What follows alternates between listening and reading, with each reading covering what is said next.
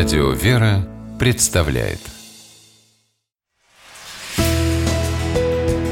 Литературный навигатор Здравствуйте! У микрофона Анна Шапилева.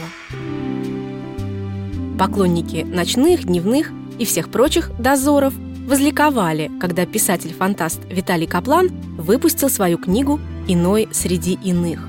Повесть продолжает, или точнее логически завершает – полюбившуюся читателям эпопею на тему взаимоотношений темных и светлых сверхъестественных сил в декорациях современной Москвы. Но от дозоров Лукьяненко у нее есть существенное отличие. Книга несет в себе совершенно четкую идею, абсолютно ясно сформулированное своего рода послание человечеству, что для произведений в жанре классической фантастики весьма характерно. Вспомним того же Брэдбери или Стругацких, а у нынешних фантастов встречается, увы, редко. Но это, однако, не выглядит морализаторством.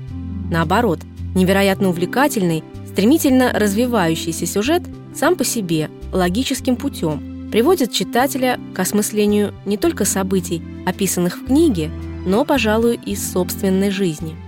К учителю математики из Московской православной гимназии Дмитрию Осокину пустом троллейбусе подсел некто, назвавшийся Антоном – Поклонники дозоров сразу узнают в нем старого знакомого. И объявил, что отныне Дмитрий не обычный человек, а иной.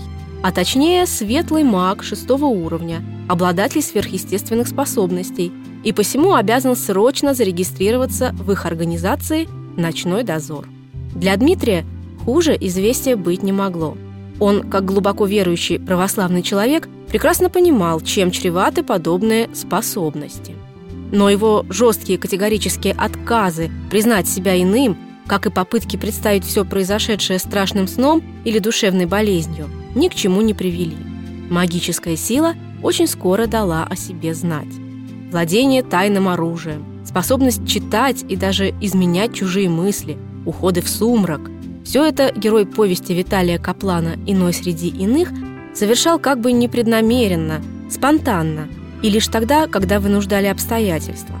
Однако все же совершал, а после испытывал невероятные муки внутренней борьбы и раскаяния, мучительные попытки разорвать порочный круг, терзания и сомнения, минуты великого искушения. Пройдя через них, Дмитрий отстаивает право быть самим собой, а помогает ему в этом искренняя вера в Бога. Так что, если кому-то необходима инструкция по воспитанию силы воли и твердости духа, не спешите на сомнительные тренинги. Прочитайте книгу Виталия Каплана «Иной среди иных». С вами была программа «Литературный навигатор» и ее ведущая Анна Шапилева.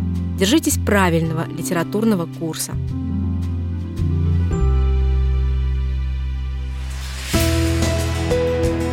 Литературный навигатор.